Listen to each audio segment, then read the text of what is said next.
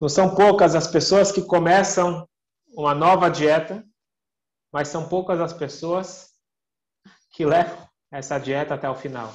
Não é porque mudaram de ideia, porque realmente as pessoas têm as tentações. Então chega, te oferecem aquele doce, bem na hora que você começou a dieta, ou tem aquela festa. Como que nós conseguimos, de uma forma efetiva, o autocontrole? Então, quando nós estamos falando sobre dieta, entendam sobre tudo. Tudo na vida a gente precisa de autocontrole, seja inveja, seja medo, qualquer coisa nós precisamos aprender ter um controle sobre nosso comportamento, sobre nossas uh, nossos sentimentos. Eu queria colocar para vocês aqui na tela três opções. E vocês me falam qual que seria a melhor opção e depois a gente vai trazer isso para a nossa vida. A primeira opção é a seguinte: na hora que me oferecem um doce, que eu comecei uma dieta e me oferecem um doce, eu falo, eu detesto tudo que engorda. Essa é uma opção. Então eu coloquei na minha cabeça que carboidrato, massa, nada, isso daqui, não tenho mais apetite por isso. Essa é uma opção. Tem uma outra opção que a pessoa fala, sabe o que? Eu não consigo. Então, eu vou ser gordo, eu vou ser não saudável, eu não consigo me conter. E aí vem as justificativas, eu preciso, eu sou muito ansioso, então eu preciso acalmar, eu preciso de, de doce. E tem uma terceira opção que é, eu quero muito comer essa comida não saudável, essa comida que engorda, mas eu decidi me conter. O que, que é o mais comum? O mais comum é não conseguir se conter. Segundo, mais comum é a pessoa querer comer e ele se controlar. É muito raro você encontrar alguém que chegou nesse nível de refinamento que ele detesta agora tudo que não é saudável, tudo que engorda. Vamos trazer isso daqui para, vamos avançar um pouquinho, na, ainda dentro da alimentação. Te oferecem uma picanha. E aí você fala, não, não, não, eu detesto tudo que não é caché. Não consigo nem cheirar. Segunda opção, eu sei que está errado, eu sei que isso vai fazer mal para minha alma e eventualmente também para o meu corpo, mas eu não consigo me conter. Eu preciso disso. Já tenho tantos problemas na vida, deixa eu ser feliz comendo. E assim as justificativas são várias. E uma terceira opção é: eu acho maravilhoso, eu acho delicioso, eu adoraria comer, mas sabe o que? Eu decidi que a partir de agora eu sou uma pessoa consciente e eu não vou comer algo que faz mal para mim. Qual que é o mais comum? Não consigo me conter, número dois. Em segundo lugar, quero muito me conter. Agora, chegar no nível que eu detesto tudo que não é caché, eu não consigo nem cheirar, esse não é o nível das pessoas normais. Esse é o nível do tzadik. Então, nós vimos que o tzadik é aquela pessoa que nem passa pela cabeça dele fazer algo que não seja de acordo com a Torá. Aquela pessoa que não se contém, aquela pessoa que faz e segue seu instinto, naquela determinada ação, ele é um rachá, ele está indo contra Hashem.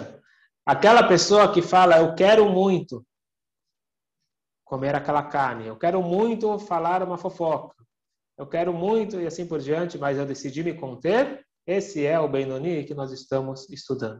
Nós vamos agora aprender que você consegue se controlar. Essa é a frase, o lema que nós vamos incorporar, se Deus quiser, hoje. Que eu sou mais forte do que eu imagino. Vamos ver dentro das palavras do Tânia.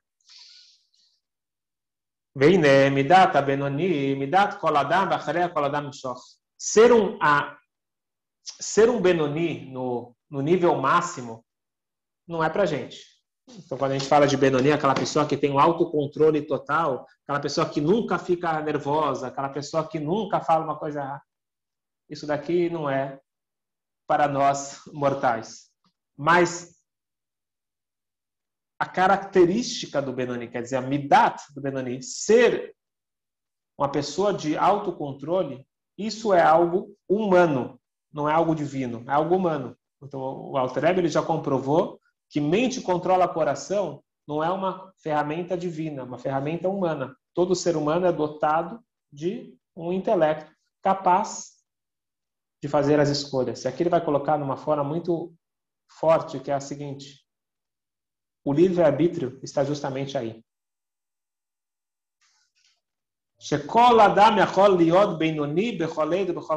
Toda pessoa, seja quem for, ele pode, a qualquer momento da sua vida, ser um Benoni, ser uma pessoa que tem um autocontrole. Por quê?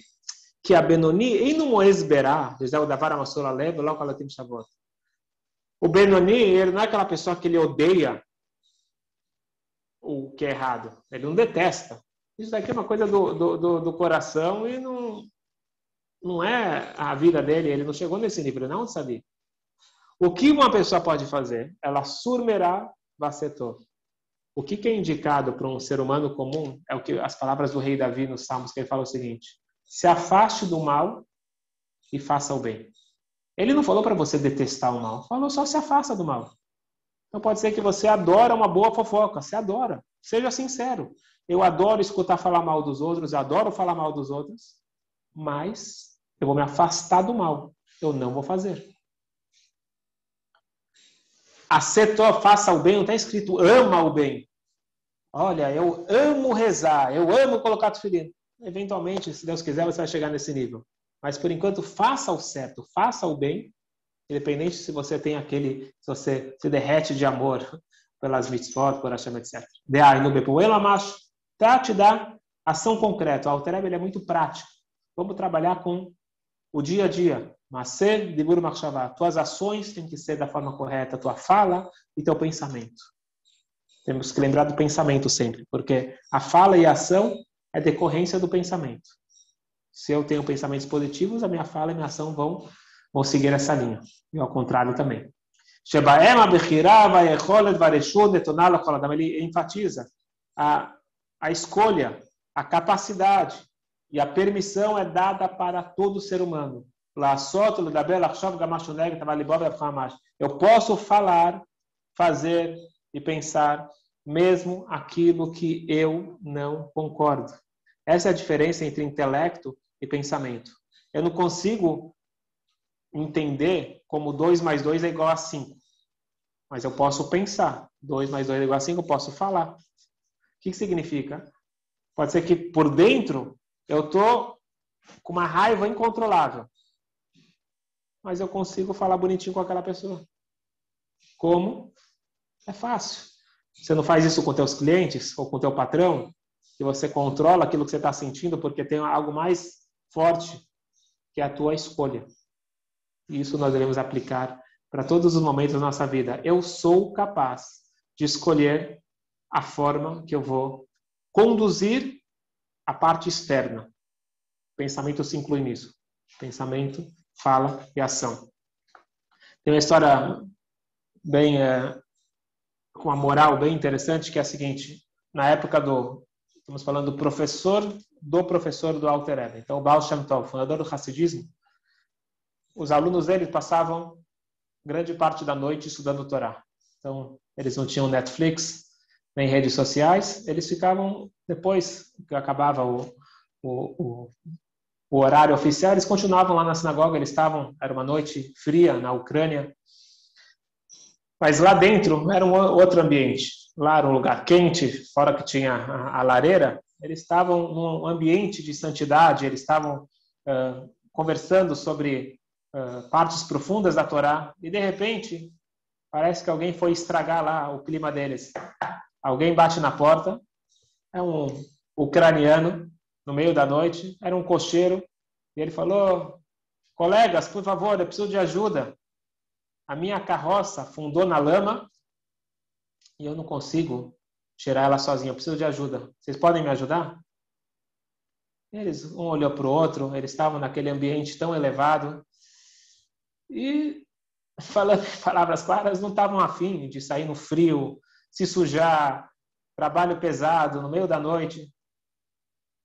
Eles falaram: a gente sente muito, sinto muito, mas nós não podemos. É aquele ucraniano, ele grita para eles e fala o seguinte: em, em, em russo. Moses, Moses, Doni Hotes. Poder, vocês podem.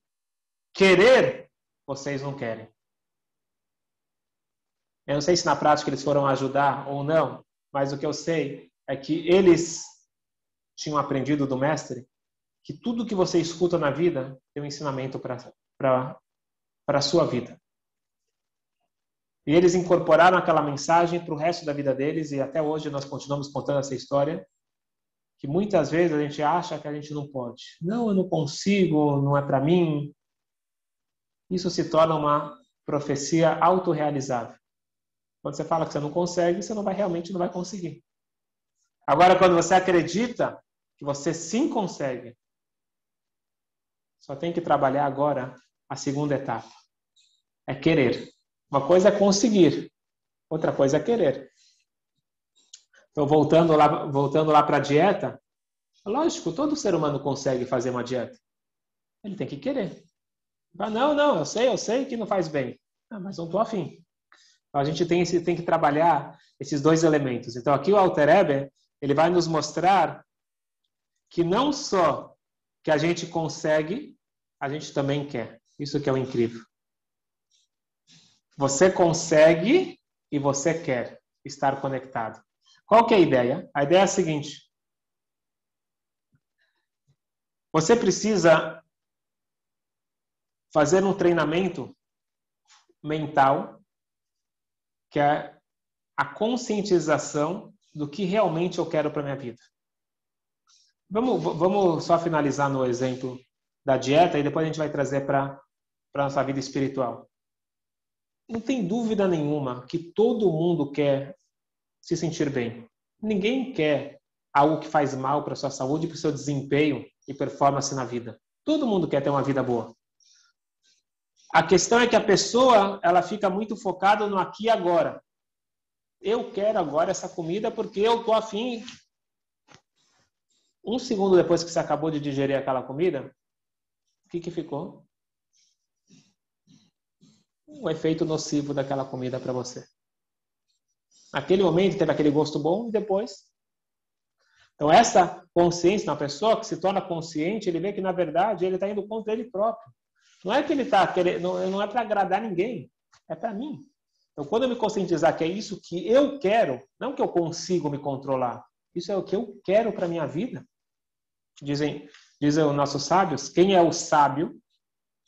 Aquele que vê uma linha reta, desde hoje até o futuro. Ele não fica focado só no aqui e agora. Focado aqui agora é uma, uma criança, é ser, é ser infantil. O Tânia nos mostra que, na verdade, todos nós queremos o bem do nosso corpo, que é o exemplo da dieta, e o bem da nossa alma. Qual que é o bem da nossa alma? Estar conectado. E cada ação proibida, por que, ela é proibida? Porque ela me desconecta. Então, se eu me conscientizar que, é, que na, no fundo, no fundo, é isso que eu quero, então eu não vou estar tá fazendo uma luta incrível contra mim mesmo. Eu vou estar tá revelando o que eu tenho dentro de mim. Que porque mesmo quando o coração ele está forte, está com aquele desejo, está com aquela uh, vontade, aquele desejo ardente no coração, eu posso parar e falar para o meu coração o seguinte: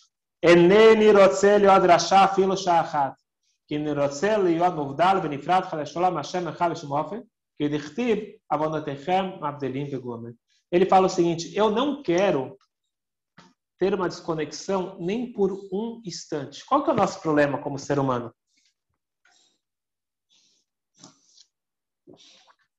Como, como disse o Steve Jobs num dos nos melhores discursos dele, e provavelmente um dos últimos, naquela formatura, que ele falou: viva seu dia, viva cada dia como se fosse seu último dia de vida, porque um dia você vai estar certo. Não tem nada mais profundo do que essa frase. E é esta consciência judaica que nós temos que ter. O aqui e agora, ele é importantíssimo. A gente tem aquela visão, não, tudo bem. Amanhã, segunda-feira eu começo a dieta. Quando eu me aposentar, eu vou estudar a Torá. E assim a gente sempre empurra para frente. Isso é e maturidade. Diz o Alterebe, você veja o momento agora. Eu não quero agora fazer algo que é contra mim mesmo. Não é que depois eu, eu, eu recupero. Não. É o aqui agora. Ele é tão importante como o futuro. Rak ani rotze ledavka bo nafshi, ruhi venishmati, betlapshata, beshoshal voshav itbarech, shemasa, maced vremachshav, bashem terotam etzotav. Eu quero estar conectado o tempo todo. Me'avá, mesutel, nefshibeibola, Hashem, como Abelev, Talod Israel, pro avei shemech. Um exemplo.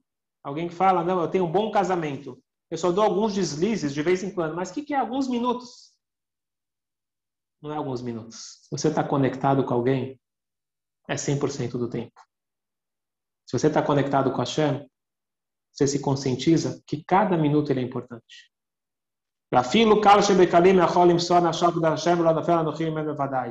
O fato é que todo, todos nós, pode ser aquela pessoa que ele não sabe nada, aquela pessoa aparentemente assimilada,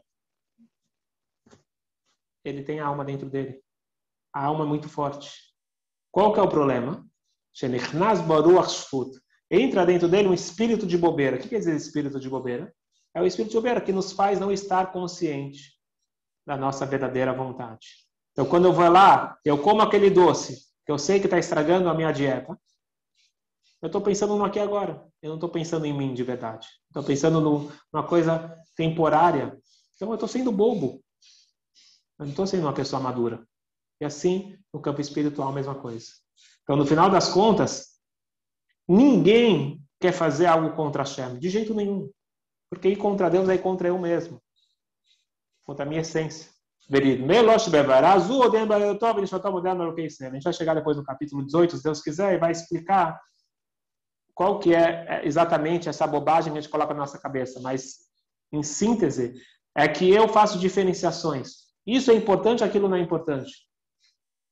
Voltando, voltando para o exemplo do casamento, não faz diferença se sua esposa pedir um copo de água ou ela te pedir um, um, um apartamento. Se você fala, não quero fazer o que você está me pedindo, você está indo contra ela, independente do, da, da, do, do, tamanho do valor do que foi pedido. Então não existe mitzvah mais importante ou menos importante. Ou eu estou fazendo algo em prol o meu casamento e a minha essência, ou eu estou indo contra. Alguém quer ir contra? Nunca, de jeito nenhum. Aqui entrou uma bobeira na minha cabeça. Alguém com sã consciência quer estragar o seu casamento? Não. Mas ele segue o espírito de bobeira que tem internamente, que é o Yetzirará.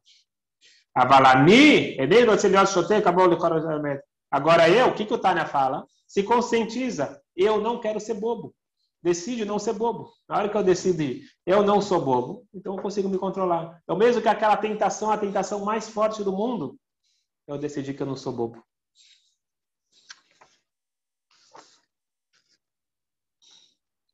Finalizar com uma, uma história incrível. Um, um dos grandes é, cientistas, um grande pensador, o professor Velvet Green, nos Estados Unidos.